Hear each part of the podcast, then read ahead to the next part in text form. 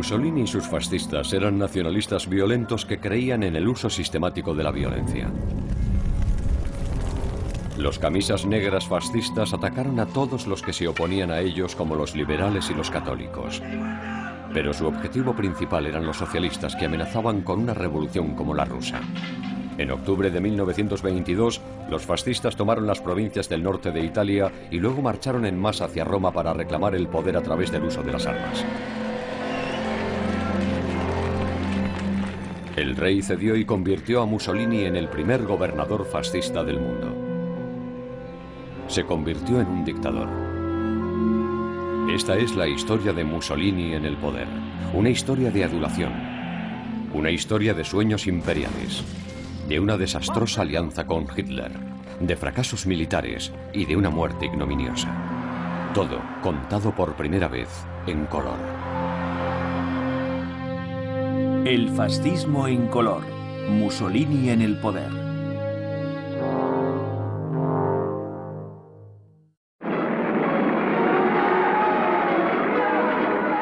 Desde sus primeros días en el poder, el principal objetivo de Mussolini era restablecer la gloria del antiguo imperio romano. Y su principal frustración fue la realidad de la Italia de los años 20.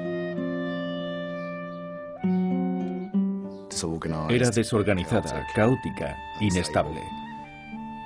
Distaba mucho de aquel imperio romano en el que Italia había sido grande, había dominado el Mediterráneo y poseía un gran imperio. Y Mussolini miraba al pasado y pensaba, deberíamos volver a ser como entonces. Mussolini modeló su comportamiento imitando a los emperadores romanos.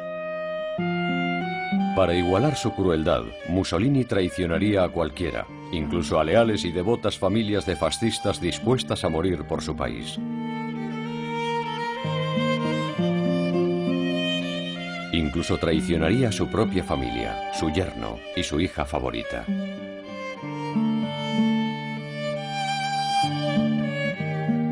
Una vez en el poder, Mussolini empezó a construir el primer Estado totalitario del mundo, doblegando a todas las instituciones y a todo el pueblo y sometiéndolos a su voluntad. Para construir un nuevo tipo de italiano, Mussolini sabía que tenía que empezar por los jóvenes. En 1925, Mussolini decretó. El gobierno exige que los colegios se inspiren en los ideales del fascismo. Adesso bambini leggiamo una poesia di Giuseppe Zucca, Duce chiamaci. Se obligaba a los niños a creer, obedecer, luchar. Desde los cuatro años se les presionaba para apuntarse a las juventudes fascistas que les proporcionaban armas de juguete y camisas negras. Duce, duce, chiamaci. Duce, duce, chiamaci. La voce degli eroi. Los poemas de los colegios enseñaban a los niños a estar listos para luchar por el fascismo cada vez que su líder los necesitara. La gran voce dei martiri. La gran. En los colegios intentaban inculcarles el patriotismo e intentaban convencer a todos los niños de que patriotismo y fascismo eran lo mismo. No podían ser patriotas sin ser fascistas, ni ser fascistas sin querer a Mussolini. Todos los niños tenían que escribir redacciones sobre por qué querían a Mussolini o por qué Mussolini era el hombre más grande del siglo XX. Punto. Aparte de la propaganda para las masas, Mussolini también creó un estado policial represivo para hacer cumplir la obediencia al fascismo.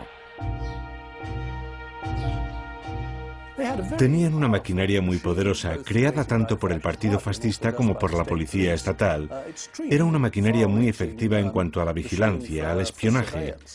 Había muy pocas cosas que se le escapara a la policía fascista o a una de las muchas policías fascistas. Cada semana los cuerpos de policía realizaban un montón de intervenciones.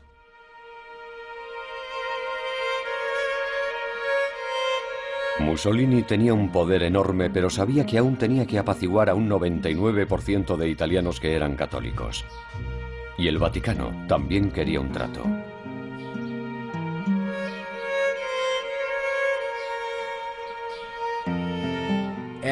Como resultado del Risorgimento, la unificación italiana del siglo XIX, la Iglesia perdió su estatus y perdió sus propiedades.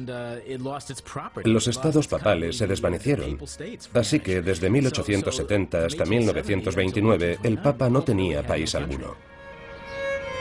En 1929, Mussolini y el Vaticano firmaron los pactos de Letrán, dándole a la Iglesia prácticamente todo lo que quisiera.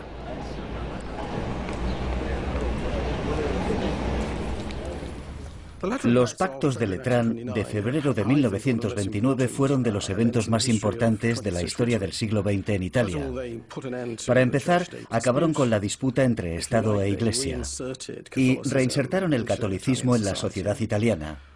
Creo que cambió el equilibrio de poder entre la Iglesia católica en Italia y el Estado italiano. Al igual que la monarquía, el Vaticano prefería la realidad del fascismo a la amenaza del comunismo. El Papa asumió el control de la ciudad del Vaticano como Estado soberano y recibió 1,75 billones de liras, principalmente en fondos del gobierno, en compensación por las pérdidas históricas. Esos fondos del gobierno significaban que, de un modo u otro, la Iglesia Católica, el Vaticano, estaba subvencionando un Estado fascista y la gente advirtió que era algo extremadamente peligroso. El Vaticano se había comprometido con el fascismo. En un futuro inmediato, no tenía confianza alguna en la capacidad de la democracia para proteger a Italia del comunismo. El Papa Pío XI proclamó que Mussolini era ese hombre a quien la divina providencia le había permitido conocer.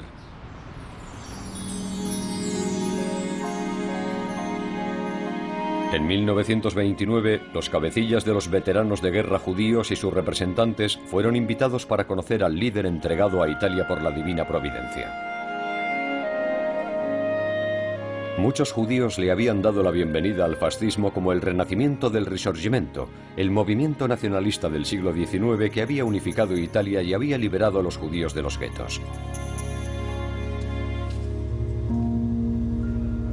Su líder era Ettore Obaccia, un rico banquero de Turín. Escribió con alegría sobre la experiencia en su diario. Nos dio la bienvenida con una ligera sonrisa. Estaba tranquilo, sentado en su mesa. Nos hizo señales para que nos acercásemos.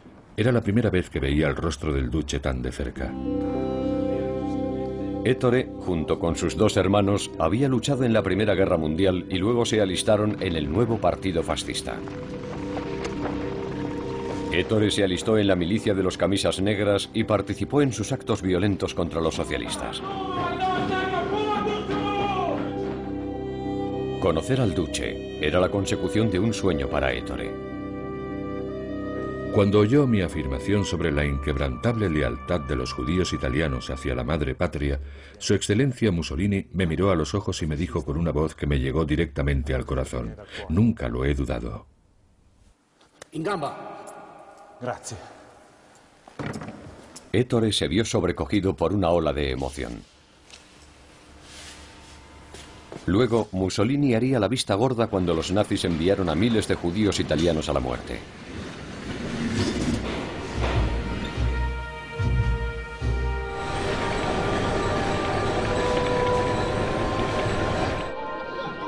Mussolini sabía que Italia debía ser modernizada antes de que pudiera crear un imperio fascista que se igualara a la antigua Roma. Los fascistas introdujeron una política de autosuficiencia en agricultura e industria. Unas impresionantes obras públicas fascistas para drenar pantanos y construir carreteras crearon muchos puestos de trabajo y eran inmensamente populares.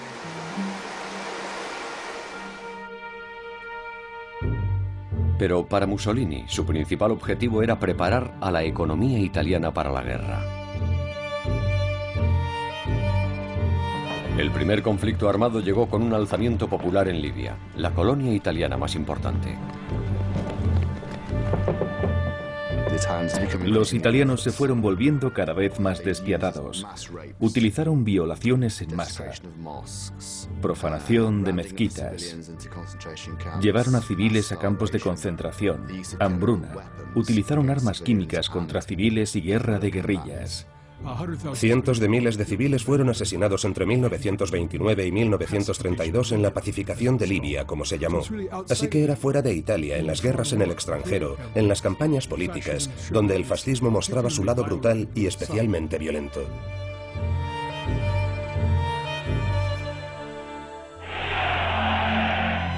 En 1933, Adolf Hitler se convirtió en el canciller de Alemania. Mussolini consideraba a Hitler como un colaborador de menor importancia que le había copiado en su llegada al poder, pero sentía celos del poderío militar de Alemania. Se dio cuenta de que la llegada de Hitler al poder iba a desestabilizar la situación en Europa. Esto abriría una ventana de oportunidad para actuar. Ettore Obatza, el banquero judío, tenía miedo de que este fuera un momento trágico para los judíos italianos.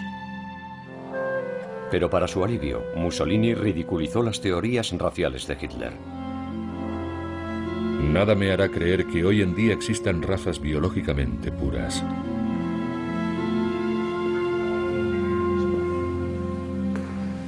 Pero en 1934, cuando dos judíos de Turín fueron capturados introduciendo de forma ilegal literatura antifascista en Italia, algunos periódicos lo denominaron un complot judío antifascista. Ettore sintió pánico temiendo el regreso de la persecución judía. Fundó su propio periódico para demostrar públicamente que los judíos eran patriotas y profascistas. Somos soldados. Somos fascistas. Queremos besar la bandera tricolor por la que siempre estamos listos para luchar y morir. No había un motivo inmediato por el que Mussolini y Hitler pudieran ser aliados a pesar de que tenían algunas ideas en común. Primero se enfrentaron por Austria. Italia quería que fuera independiente en lugar de que formara parte de Alemania. Sin embargo, Hitler tenía otras ideas.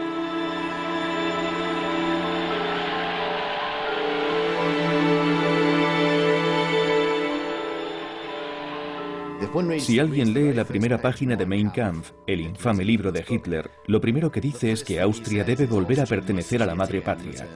Y no era algo retórico, lo decía en serio. En 1934 Mussolini nombró a Galeazzo Ciano, su yerno, director de su oficina de prensa. Tan solo cuatro años antes, Ciano había hecho el mejor movimiento de su carrera. Con 27 años se casó con Eda, la adorada hija de Mussolini. Esta relación acabaría en una tragedia familiar de intensidad shakespeariana. Pero en 1934, Ciano adoraba a Mussolini imitando sus gestos, su forma de vestir y de hablar.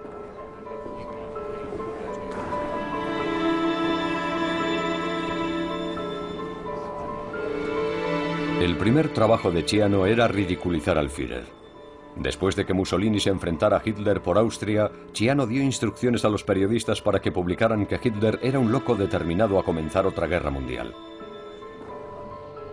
Pero los sueños imperiales del duce le llevarían inexorablemente a una alianza con el líder nazi. En 1935 las fuerzas fascistas invadieron Etiopía, la última nación independiente de África. Chiano estaba entre esa fuerza invasora de 600.000 soldados. Participó en los bombardeos de civiles y se jactó de ello afirmando que habían llevado a cabo una masacre. El modo que tuvo Mussolini de tratar el problema de Etiopía muestra lo calculador y despiadado que era ese hombre en realidad. Los etíopes resistieron desesperadamente. En diciembre de 1935, Mussolini emitió una orden para generalizar el uso de las armas químicas, gas mostaza y fosgeno y de utilizar tácticas de terror en masa. Los italianos incluso bombardearon deliberadamente 19 hospitales de la Cruz Roja. Más de un cuarto de millón de etíopes fueron asesinados durante los combates. Durante mucho tiempo, la gente intentó ocultar que en la guerra de Etiopía y en otras formas de represión colonial fascista se utilizaron métodos muy despiadados. Hoy lo sabemos a ciencia cierta y creo que esto nos ha dado más pruebas para desacreditar a esos que ahora presentan el fascismo como una dictadura benevolente y patriótica que fue contaminada y echada a perder por la alianza con Alemania. Lo de Etiopía no era solo una conquista territorial para los italianos, se trataba de invertir el orden internacional. Se trataba de retar a los poderes predominantes mediterráneos, los británicos y los franceses, por el control final. Esa batalla, esa ruta hacia la guerra mundial, empezó en Europa con la crisis etíope en 1935. La agresiva política exterior de Mussolini era inmensamente popular en Italia, pero envenenó las relaciones con Gran Bretaña y Francia.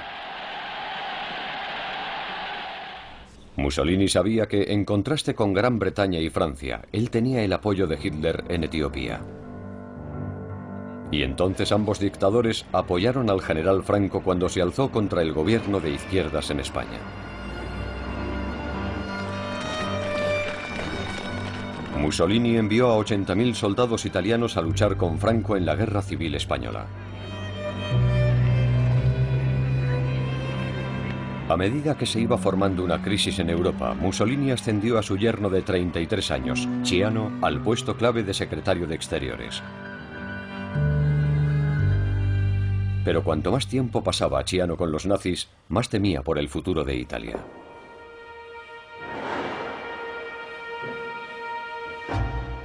Ciano empezó a llevar un diario secreto que sobrevive como uno de los relatos más increíbles de la historia del siglo XX.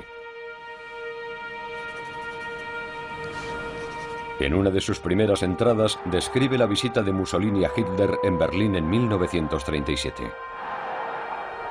Mussolini capturaba a la multitud con su magnetismo, su voz y su impetuosa juventud.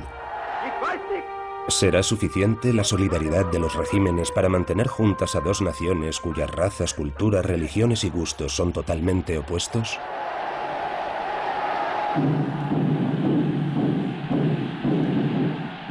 Pero incluso Chiano sabía que no había alternativa a los nazis si Italia quería retar el poder de Gran Bretaña y Francia. Hoy el eje Roma-Berlín es algo muy real y extremadamente útil. Los fascistas y los nazis le proporcionaron a Franco un apoyo militar impresionante, ensayando técnicas que perfeccionarían durante la Segunda Guerra Mundial. Una era el bombardeo de civiles para crear el caos en masa. Chiano se jactó de su efecto en Barcelona.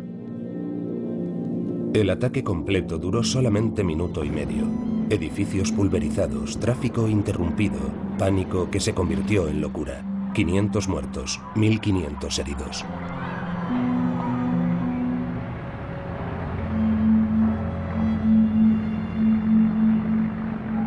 En febrero de 1938, Mussolini decidió imitar parcialmente a Hitler e imponer estrictas leyes antisemitas.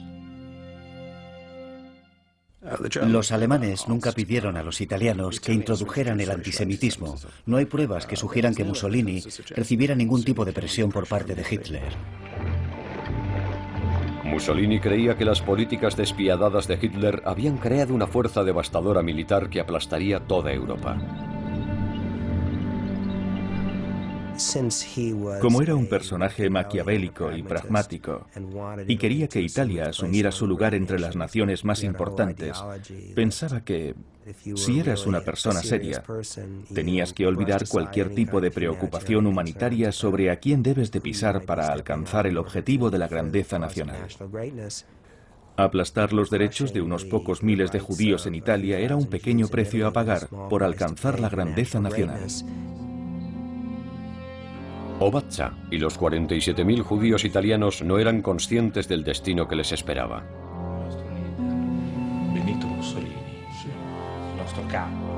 El 11 de marzo de 1938, Chiano solo escribió una frase. 18 horas. Austria ya no es independiente. Sin abrir la boca, Mussolini había permitido a Hitler anexionar Austria al Tercer Reich. En una noche, Italia perdió su estado tapón. Muchos desastres vendrían después. Mussolini quería que le vieran como una persona despiadada al igual que Hitler. Chiano reveló. Lo cierto sobre los bombardeos de Barcelona es que Mussolini dio las órdenes. Franco no sabía nada y ayer nos pidió que lo suspendiéramos por miedo a tener complicaciones con las relaciones internacionales. Chiano escribió. Mussolini afirmaba sentirse complacido por el hecho de que los italianos habían logrado propagar el horror a través de sus agresiones, en lugar de dar placer como músicos de mandolina. En su opinión esto les hacía estar mejor considerados por los alemanes, que defendían una guerra total y despiadada. Mussolini también le dijo a Chiano. Los italianos deben aprender a ser menos compasivos para convertirse en duros, implacables y agresivos. Amos. Mussolini intentó impresionar a Hitler declarando que los italianos eran arios como los alemanes. Los judíos pasaron a ser una raza inferior. Se aprobaron leyes formales privando de derecho a voto y a representación a la comunidad judía en su totalidad, echándolos de los cargos públicos, echando a los niños judíos de los colegios, impidiendo que acudieran a las universidades, que desempeñaran cargos públicos. Ettore Obatza, el orgulloso y patriota veterano de guerra y devoto fascista, escribió una carta personal al duce. Mi escritura no es buena porque me tiemblan las manos. Es el final de una realidad, de sentirnos como uno con los italianos. ¿Cuántos empezamos en 1919 y le seguimos hasta hoy con amor a través de muchas batallas, guerras, viviendo su vida, si todo se ha terminado? ¿Acaso esto era solo un sueño? Los primeros edictos de Mussolini dividieron a los judíos. Antiguos fascistas como Bacci y veteranos condecorados podían conservar sus trabajos, sus negocios e incluso permanecer como miembros del partido.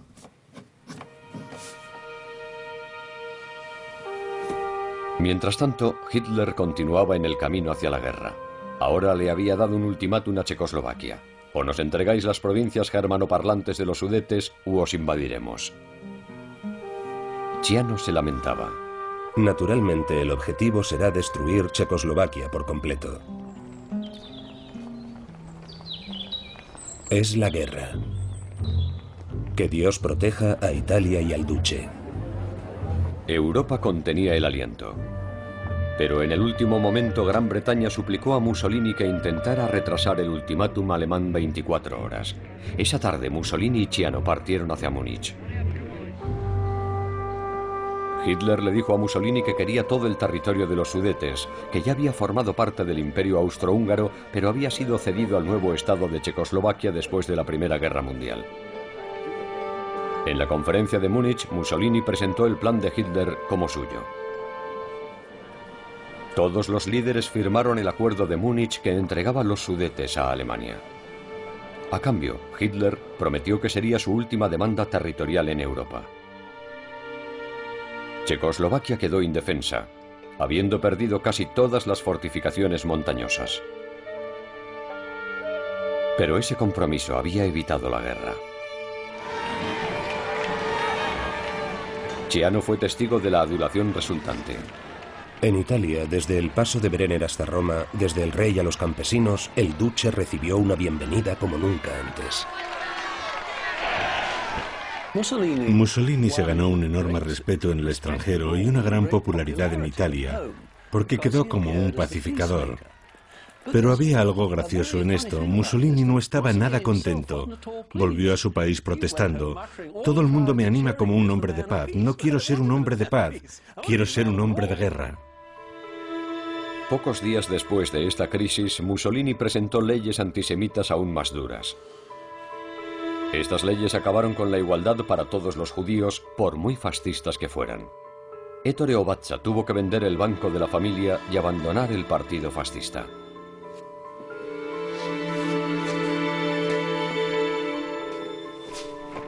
En marzo de 1939, Hitler rompió el acuerdo de Múnich. Las tropas alemanas penetraron en Checoslovaquia. Era la primera vez que ocupaban territorio no germano parlante. Hitler no advirtió a Mussolini. Solo después fue cuando el embajador alemán Hess se lo dijo a Mussolini. El Führer agradece a Italia su inquebrantable apoyo.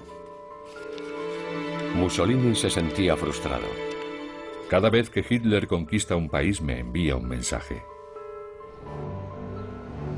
La marcha del fascismo parecía imparable con Franco triunfando en la Guerra Civil Española. Para mantener el ritmo de Hitler, Mussolini tomó Albania en abril de 1939.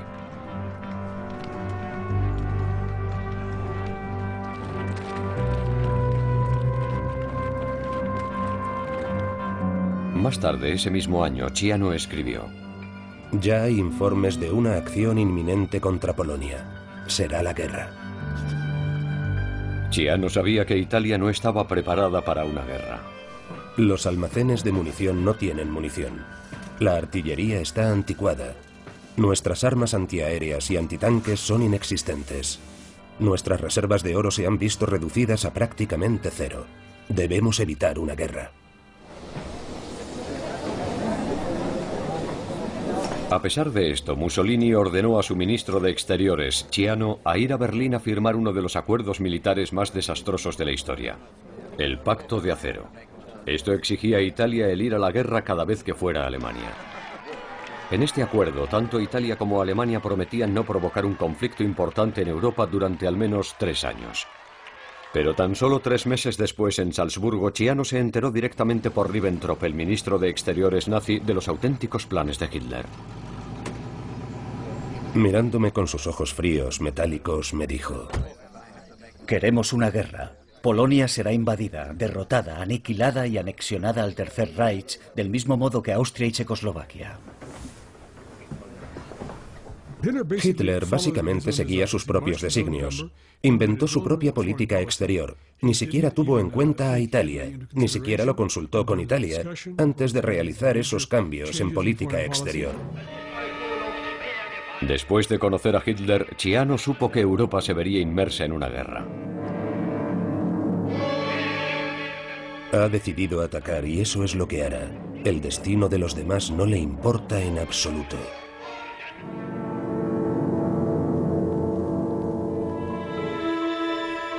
Chiano se sintió desesperado e indefenso. Vuelvo a Roma completamente disgustado con Alemania y con sus líderes. Nos han traicionado y nos han mentido. Pero ni siquiera Chiano pudo haber imaginado lo que vendría después. Hitler sorprendió a Italia con un golpe maestro político. Firmó un pacto de no agresión con los soviéticos que en secreto dejaba fuera a Polonia. 5.25 de la mañana. Alemania ataca Polonia. 11 de la mañana. Gran Bretaña declara la guerra a Alemania. Chiano se esforzó al máximo para evitar que Mussolini les llevara a la guerra. La idea de unirse a los alemanes le atrae, pero debo luchar hasta el final. Si no, significará la ruina del país, la ruina del fascismo y la ruina del mismísimo Duce.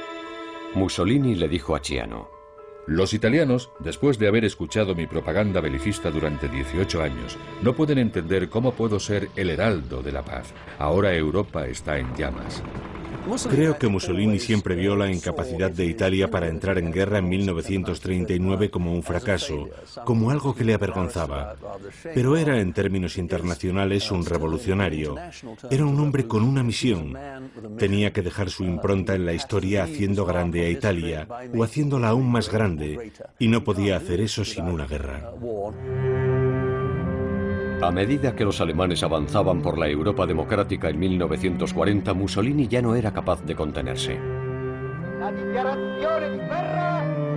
Declaró la guerra a Francia y a Gran Bretaña.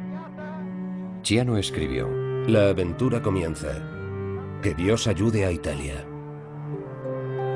Lo más horrible, el peor motivo de todos los que dio Mussolini para ir a la guerra fue necesitamos varios miles de muertos para poder sentarnos en una mesa de conferencias. Él creía que tendría que ser así. En el primer mes, el ejército italiano no hizo ningún progreso en su invasión de Francia. Mussolini culpó a sus soldados en lugar de culparse él mismo. Lo que me falta es el material. Incluso Miguel Ángel necesitaba mármol para hacer estatuas.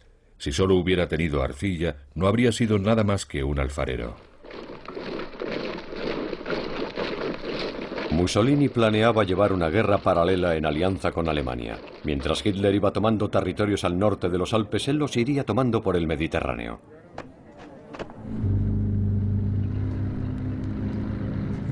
Mussolini lanzó un ataque contra los británicos en Egipto esperando capturar el canal de Suez. Los británicos se rindieron. Chiano escribió. Mussolini está radiante de alegría. Tras la solicitud de Chiano y como modo de mostrar su independencia, Mussolini decidió conquistar Grecia sin informar a Hitler. Se pensaba que Grecia sería un objetivo fácil. Se creía que el ejército griego no aguantaría una batalla. Los italianos ya estaban en Albania, solo tenían que cruzar una frontera y Grecia se derrumbaría. Mussolini había logrado sobornar a varios generales griegos. Suponía que al tener a varios generales en nómina, estos iban a vender a su propio ejército, pero no fue el caso. Lo que pasó fue que los italianos comenzaron el ataque sin apenas planificación. Era una operación totalmente improvisada. La climatología era horrible.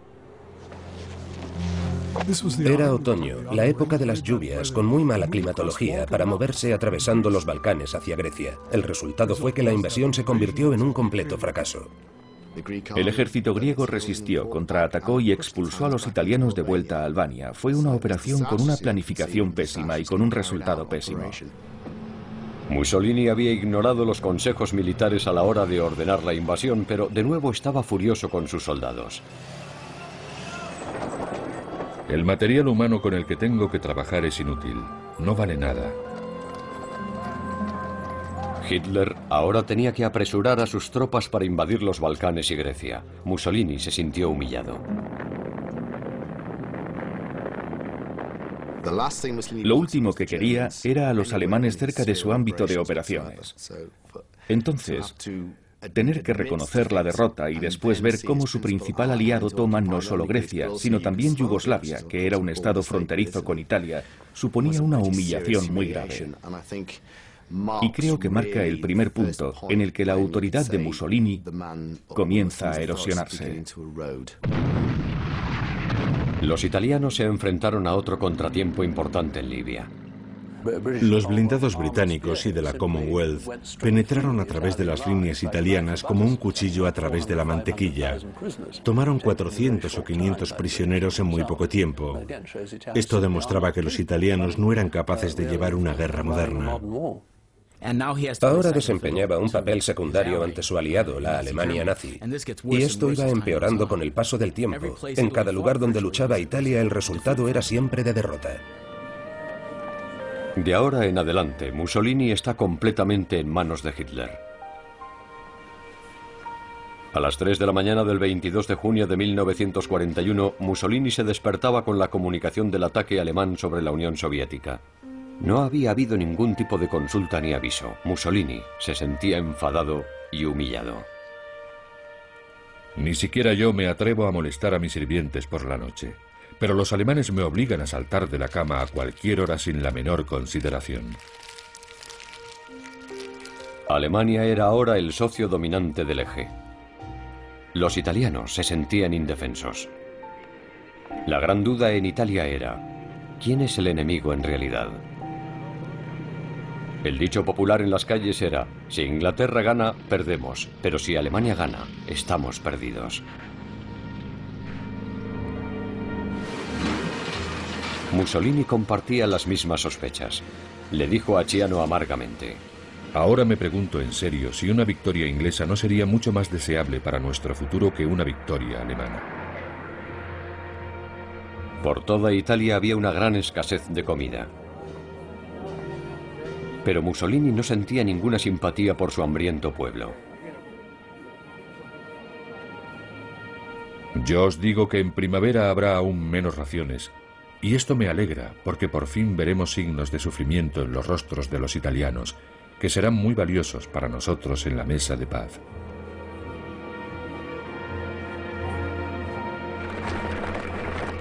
Para ganarse el favor de Hitler, Mussolini envió 230.000 soldados mal equipados para unirse a la invasión alemana de Rusia. La policía secreta informaba de un aumento de la ira tras los continuos desastres militares. La experiencia de la Italia fascista en los campos de batalla, empezando por la derrota en Grecia en octubre de 1940, la pérdida de las colonias en África Oriental en 1941 y luego la de Libia en 1942, significaba el desvanecimiento de una falsa ilusión, que Italia se convertiría en una gran potencia a través del fascismo. En diciembre de 1942 las fuerzas soviéticas derrotaron a las tropas italianas en el río Don. La derrota italiana en Rusia, con más de 85.000 soldados muertos, era una lápida para las ambiciones de Mussolini y de la Italia fascista. 1943 comenzó de manera desastrosa para el eje Roma-Berlín, con la catástrofe de Stalingrado, con la retirada en todos los frentes del norte de África y con la caída de Trípoli. Ciano aún admiraba a Mussolini, pero sabía que tenía que irse. Creo que en un futuro próximo será necesario entregar todo el poder a los militares. Pero Mussolini despidió a Ciano por oponerse a la alianza con Alemania. Mi marcha fue cordial, de lo cual me alegro, porque me cae muy bien Mussolini. Le admiro muchísimo y echaré mucho de menos mi contacto con él.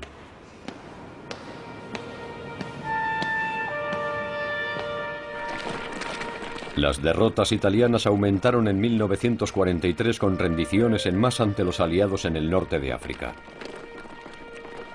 Cuando las fuerzas aliadas aterrizaron en Sicilia, 12.000 más se rindieron sin efectuar un solo disparo. Tres años de desastres militares habían destruido las bases del fascismo italiano. Por fin, el 25 de julio de 1943, Mussolini fue derrocado por un grupo de fascistas que luego le entregaron el poder constitucional de vuelta al rey. El duce, el dictador de hierro, era un hombre roto. Casi se podría decir que estaba deprimido. Tal vez no clínicamente, pero creo que había algo de apatía en su conducta. Creo que en ese momento sintió que había perdido la partida y que su caída era casi inevitable. Para horror de Mussolini, uno de los líderes de la rebelión era Ciano, su mismísimo yerno que había estado de su lado como ministro de Exteriores durante seis tumultuosos años. Esto puso en marcha una terrible tragedia familiar, un eco de la tragedia nacional que estaba a punto de cernirse sobre Italia.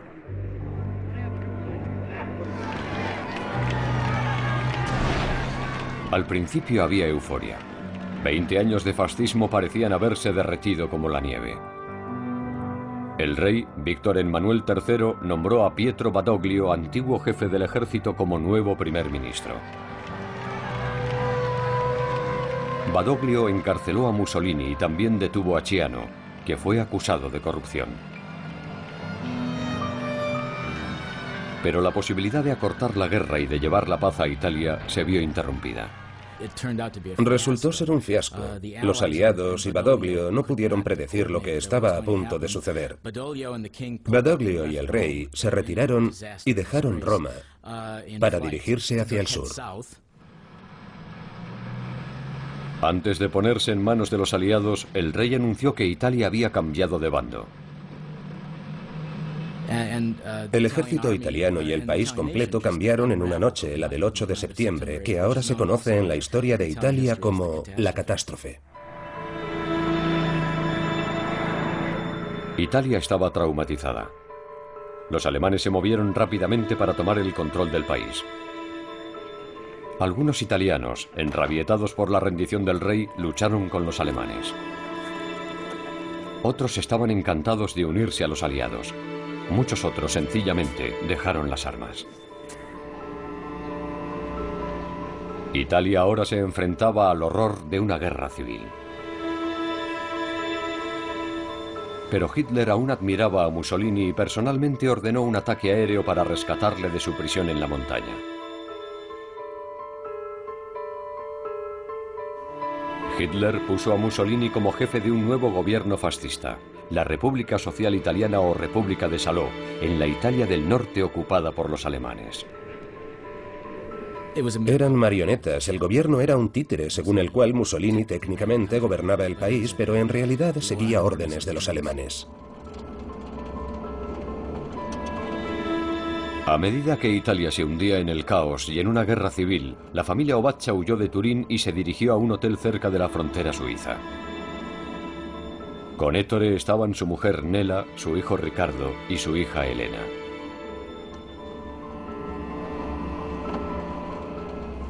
Tuvo que ser un momento muy complicado y trágico para él.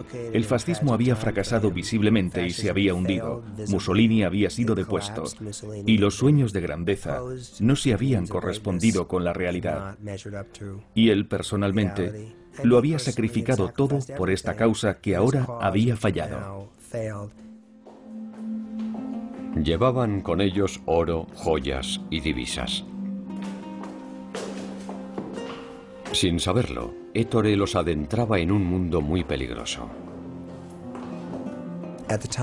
En aquel momento había todo tipo de personajes sin escrúpulos que se dedicaban a sacar dinero de la desesperación de mucha gente que intentaba cruzar la frontera y entrar en Suiza. Ricardo estaba en edad militar y Ettore tenía miedo de que le capturaran, así que buscó un guía de montaña para que pasara a Ricardo a Suiza. Ettore le dio a su hijo 50.000 francos suizos.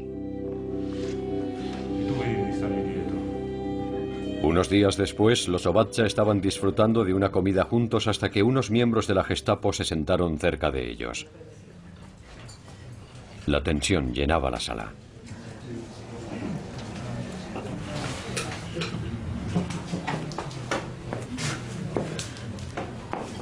Los hombres de la Gestapo le dijeron a Ettore que su hijo había sido detenido por contrabando de divisas a través de la frontera. Obligaron a Ettore a pagar su cuenta.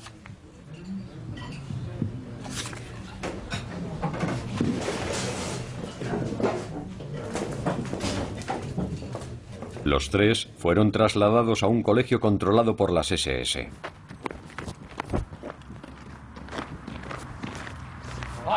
Entonces, Ettore Obatcha, el leal judío fascista, fue llevado por la fuerza al sótano.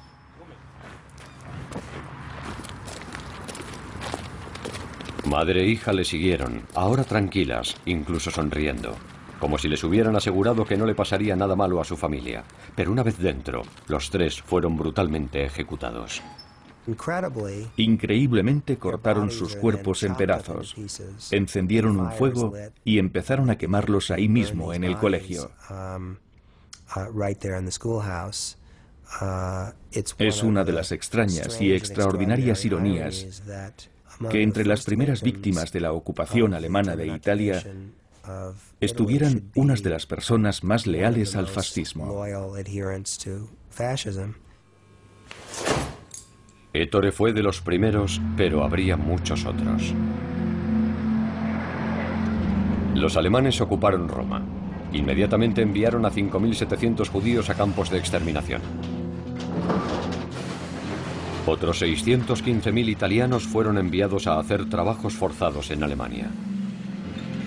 Mussolini, a quien los alemanes habían puesto como líder del gobierno de la República de Saló en el norte de Italia, no dijo nada. Este nuevo fascismo era más brutal que nunca.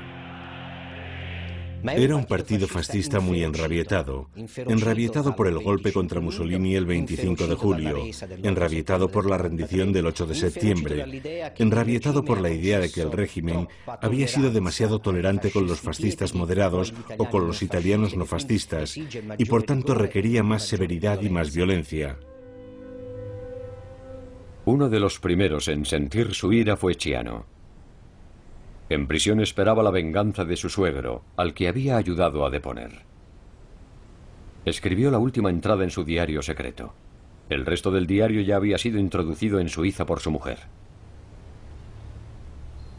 La política de Berlín hacia Italia no fue nada más que una red de mentiras, intriga y engaños. Nunca nos trataron como aliados, sino como esclavos. Solo Mussolini, en su suprema cobardía, pudo, sin reacción alguna, tolerar esto y fingir no verlo.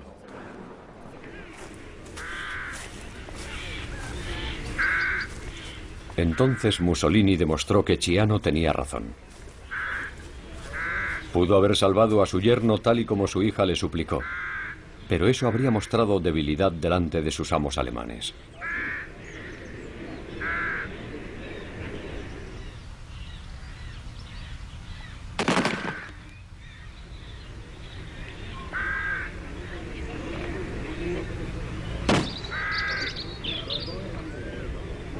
Estas increíbles imágenes de la ejecución de Chiano se grabaron para demostrar la determinación de hierro de Mussolini y su dedicación al servicio de Hitler.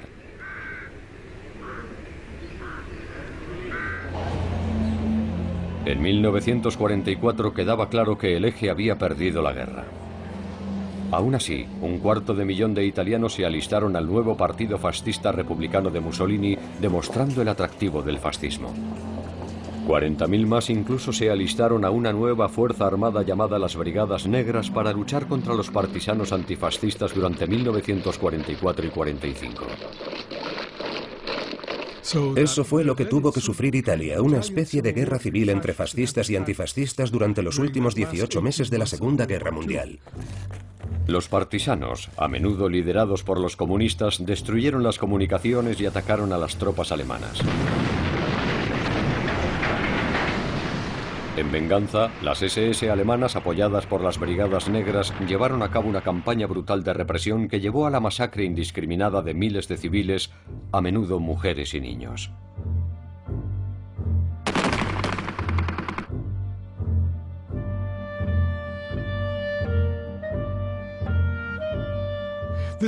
Esta fue la parte más horrible de todo el régimen, especialmente en el interior de Italia, porque hubo un montón de ejecuciones políticas, asesinatos de muchos rehenes, homicidios en masa, murieron decenas de miles de personas.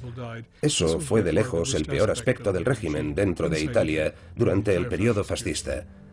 Pero sobre todo era una lucha por el futuro de Italia.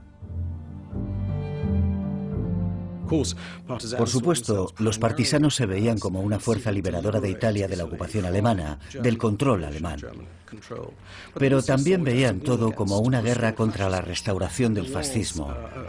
También se pretendía utilizar la resistencia armada para preparar un futuro posfascista, un futuro posguerra que fuera comunista y revolucionario. El 27 de abril de 1945, Benito Mussolini, su amante Clara Petacci y varios líderes fascistas fueron atrapados por los partisanos. Irónicamente, el hombre que había llegado al poder como la figura que iba a detener el comunismo fue abatido por un comunista. Fue abatido por el fuego de una ametralladora disparada por un líder partisano comunista fue algo muy dramático, muy brutal. Y luego su cadáver y el de Clara Petacci fueron colgados por los pies en la Piazzale, una de las plazas de Milán. Eso puede parecer horrible e injustificado, pero también deberíamos decir que fue una especie de represalia simbólica, porque los fascistas habían colgado a muchos partisanos en esa misma plaza. Mucha gente pensó, esto parece el final del fascismo, pero probablemente no lo era. El fascismo iba mucho más allá de Mussolini, su novia y otros pocos líderes colgando de una gasolinera. Una vez que los aliados tomaron Italia, Occidente vio al comunismo de nuevo como una amenaza mucho mayor que el fascismo italiano. Jueces, funcionarios, líderes militares e incluso jefes de policía que habían servido bajo el fascismo fueron repuestos en silencio en sus funciones. Y el fascismo como fuerza política no murió con Mussolini.